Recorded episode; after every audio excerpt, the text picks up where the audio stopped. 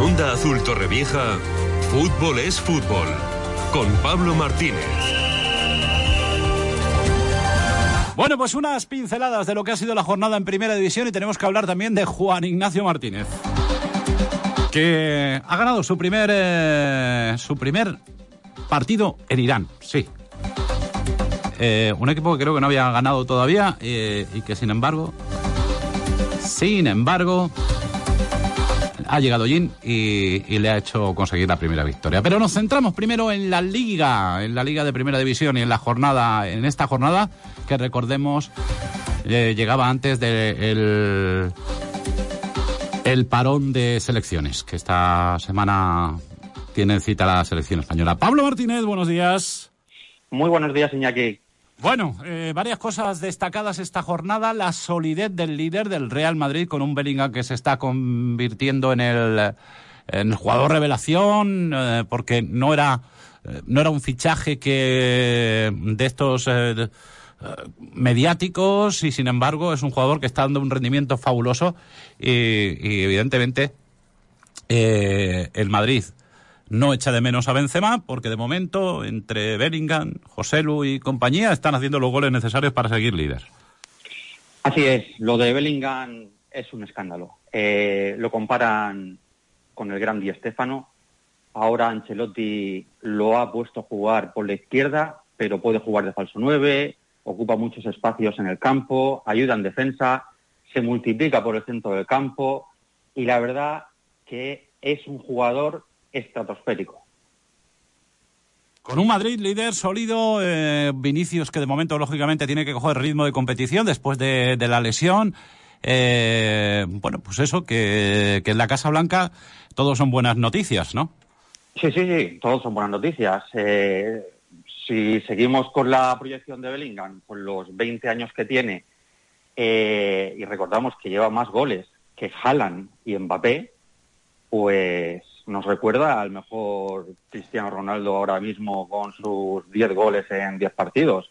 No es un jugador tan espectacular como esos que ha nombrado eh, Pablo, es un jugador con otras características, pero de momento está rindiendo a un eh, nivel altísimo y eso hace que el Real Madrid sea el eh, líder de la liga con un total de 24 puntos, seguido del Girona, el Girona que no se baja de, del sueño y con el tropiezo del Barça ayer, del que ahora hablaremos, ahí está el Girona. El equipo de Mitchell no afloja y gana un Cádiz con uno menos y se mantiene como segundo en, en la liga de, de Primera División. Eh, pensábamos que era flor de un día, pero el Girona, como bien digo, va a dar mucha guerra y creo que es un claro aspirante igual a estar en puestos europeos. Pues veremos hasta dónde llega el sueño Girondí, porque evidentemente eh, ser segundo en la jornada 9 no está nada mal. Bueno, decepción eh, entre la afición del Fútbol Club Barcelona, que es tercero con 21 puntos. Eh, es verdad que no está De Jong, es verdad que no está Pedri, eh, pero evidentemente el equipo no carbura. No es que no es ya que no juegue bien, si es que además de todo eso encima no gana. Pues sí, como bien dices, eh, no carbura. Es un equipo que, pese a las bajas, no, no hay excusa para no puntuar, no sacar un, tanto importante en los Cármenes, porque remontar un 0-2 eh, con los goles que llevan encajados en tan solo nueve jornadas, cuando era un equipo tan sólido en defensa y ahora hace aguas, da mucho que pensar del equipo de Xavi Hernández. Eh, destacar eh, los dos golazos de Brian Zaragoza, que le ha valido para, para ser eh, convocado por la selección española de, de Luz de la Fuente. Un chaval que apunta muy, muy buenas maneras. Sí, un Granada que, que hizo todo lo posible por, por, llevarse los tres puntos. Lo que pasa que, bueno, pues los equipos grandes como el Barcelona, pues siempre tienen eh, ese arreón, eh, calidad para, para empatarte. Y a punto estuvo el Barça de ganar eh, porque anularon un gol que, bueno, en principio eh, Xavi se quejaba, pero, pero, pero el reglamento dice que si hay un jugador que esté en fuera de juego y que aunque no toque el balón haga que el portero se centre en él, pues evidentemente pues es fuera de juego. Pero eh, vamos a ver cómo le sienta este parón al Barcelona, a ver si se pueden recuperar hombres como Frankie de Jong o, o como Pedri, que son fundamentales, parece, para que el equipo eh, arranque. Bueno, la noticia eh, que nos deja ayer el partido es que Lamin Yamal se convirtió ayer en el jugador más joven de la historia en marcar en eh, primera eh, división, Pablo. ¿Qué decir de Lamin Yamal? Son todo buenas noticias. Eh, se convirtió en el jugador más joven en, marcar con la selección española, lo ha sido con el Fútbol Club Barcelona y la proyección de Lamin Yamal ahora mismo es imparable. es un jugador con un talento increíble. Tiene un uno contra uno de espectacular, como el mejor regateador, el mejor Vinicius, diría yo, incluso con pinceladas de Leo Messi, pero bueno, no hacemos las Es que tiene 16 años, 16 años, ¿eh, señoras y señores, 16 años. Eh, y como bien ha dicho Pablo, primer, el jugador más joven de la historia en marcar con la selección y también con el Fútbol Club Barcelona. Bueno, cuarto es el Atlético de Madrid, que le ganó a la Real Sociedad en un partido marcado por la polémica arbitral. Pensábamos que el VAR venía para ayudar y ayer el VAR demostró que ha venido para liarlo todo mucho más porque la Real sobre todo se, se siente bastante perjudicada eh, por un eh, penalti que le señalaron que, bueno, no lo entiende. Eh, la Real que sigue sin poder dar ese salto de calidad que le permita ganar en campos como el Bernabéu o como el Metropolitano y un Atlético de Madrid muy a lo cholo. A mí lo del Atlético de Madrid y, y, sus seguidores tiene mucho mérito porque sin hacer un fútbol brillante, sin jugar a veces a nada, al más puro estilo cholo, pues ahí sigue, dando alegrías. Así es, con su máxima del Atlético Madrid, que ha implantado el Cholo Simeone, y es ganar como sea, el Atlético rescata tres puntos en el 88 con un penalti de Griezmann, pero hay que tener en cuenta que la primera parte Oblak le hace un clarísimo penalti para mí, ataque cubo. Y bueno, mm, hubiera condicionado mucho el partido con, con ese penalti que no se pitó y como bien dices, el VAR está para algo, pero muchas veces parece que está de vacaciones.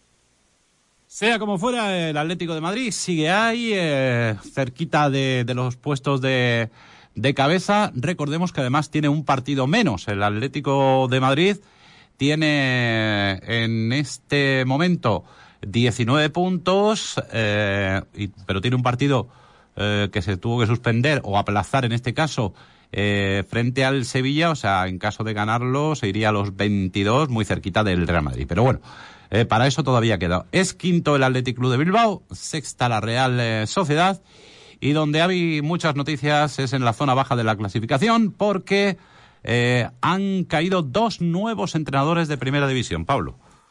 Así es, así es. El Almería, que sigue como colista, eh, ya tiene nuevo entrenador. Gaizka Garitano eh, hace, se hace al frente de, la nave almeriense. No es una plaza fácil para dirigir. Ya estuvo Juan Ignacio Martínez, del cual hablaremos ahora, en Almería. Y en el campo de los Juegos del Mediterráneo, mm, eh, el equipo eh, el equipo está titubeando esta temporada y ayer el 3-0 de los Leones pudo acabar en goleada. Y la gran noticia es que el Sevilla pues cambia de entrenador. Se acabó la etapa Mendilibar. Eh, es curioso, ¿eh? Un entrenador que le dio que le dio al Sevilla el año pasado, que salvó al equipo, de un hipotético eh, descenso de categoría que le dio la, eh, Europa League y en Sevilla no ha habido paciencia y tras esa derrota frente al Rayo Vallecano, Mendilibar acaba una etapa en uno de, en uno de los grandes equipos que para este tipo de entrenadores esas ocasiones suelen ser eh, esos trenes no, no se pueden dejar escapar, Pablo. No, no, no, no, es que el Sevilla solamente lleva ocho puntos en estas primeras nueve jornadas. Esto para un equipo que debería pelear por los puestos europeos es un bagaje muy, muy bajo. Ahora suenan Andori y Iraola, que creo que están entrando por la Premier, Javi Gracia, Marcelino, que están sin equipo, como internacionales creo que Villas Boa y dicen que Antonio Conte. Bueno, el Sevilla siempre ha sido, sobre todo desde la estancia de Monchi, ha sido un equipo que ha fichado muy, muy bien, incluso a entrenadores. Pero veremos a ver cómo... Ah, no sé si lo has nombrado, se hablaba anoche de Marcelino también. Marcelino, sí, lo he nombrado, sí, sí, sí. Ah, vale, vale, perfecto, Marcelino, Marcelino, que podría volver. Bueno, pues vamos a ver Sevilla, que, que repito, pues, yo lo siento mucho por Mendilibar, porque cuando un entrenador de estos modestos, que es un trabajador de, del fútbol, que ha estado en tantos equipos eh, y lo ha hecho muy bien, cuando le dan una oportunidad de entrenar a un grande y la cosa no viene como él... Ah, como él tenía pensado, eh, pues da mucha rabia, ¿no? Que, después de ganar la Europa League la, temporada la haya empezado tan mal. Pero bueno, eh, ¿qué vamos a hacer? ¿Qué vamos a hacer? Eh, fútbol es fútbol y, y, los entrenadores saben que están siempre en la picota cuando los resultados eh, no funcionan porque lo más fácil es cambiar al entrenador y no toda la plantilla. Bueno, pues eh, nada, en eh, segunda división el Cartagena empató a uno y hoy jugará el Elche en el Martínez Valdero, si no recuerdo mal. Darme un segundo que lo mire. Elche, mm, Elche Andorra. Elche Andorra a las 7 en el Martínez Valero. Pues mira, como es festivo, espero que tenga una gran entrada del campo ilicitano. Y terminamos hablando de, como no, Juan Ignacio Martínez, que ha conseguido la primera victoria en Irán eh, su equipo, que no todavía no conocía, no sabía lo que era ganar, eh, ganó, eso sí, en la del tramo final y de penalti. Bueno, estuve viendo el partido. Primero. A ver, un momento, un momento, Pablo. ¿Estuviste viendo el partido de la Liga iraní? Narrado en árabe, con un streamer pasado por una aplicación diferente al WhatsApp porque no funciona. Y, y bueno, bueno, bueno. Fue el partido... ¿A qué juegan en Irán? pues es gente muy acomodada, es gente que no juega al fútbol por vocación ni porque les haga falta. Normalmente es gente con... son jugadores con empresas, con, con dinero, juegan por hobby, no, no, se exigen a la hora de jugar. De hecho, en, las gradas, en las gradas del, del, campo del Jabadar estaban totalmente vacías yo creo, yo por los planos de, televisión no vi ni a un solo aficionado. Un calor espantoso. Una victoria agónica en, el 85 de penalti. Eh, eh, una expulsión también que jugaron con uno menos el, equipo local del, del Jabadar, eh, que, bueno, fue a, continuación cuando llegó el, gol de, de penalti de, del equipo de Juan Ignacio Martínez. En fin, es una experiencia muy exótica, como dije, y creo que es un equipo a seguir porque Juan Ignacio ya ha ascendido una posición en la tabla y yo creo que va a dejar al equipo en una situación muy curiosa. Bueno, pues una experiencia, la verdad es que eh, diferente. Vamos a dejarlo ahí, la que está viviendo Juan Ignacio Martínez en Irán. Sí, sí, en Irán.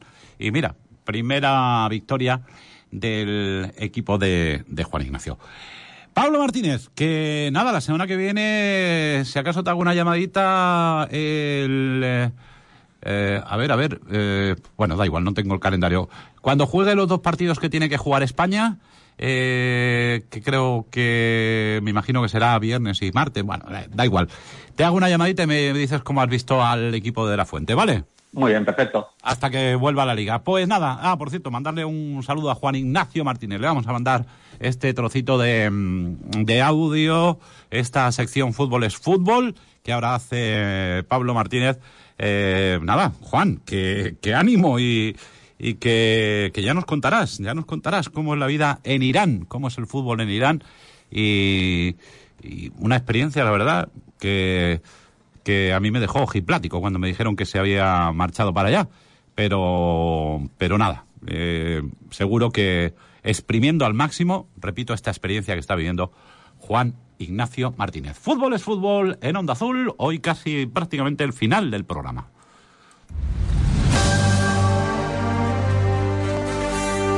En Onda Azul Torrevieja, fútbol es fútbol, con Pablo Martínez.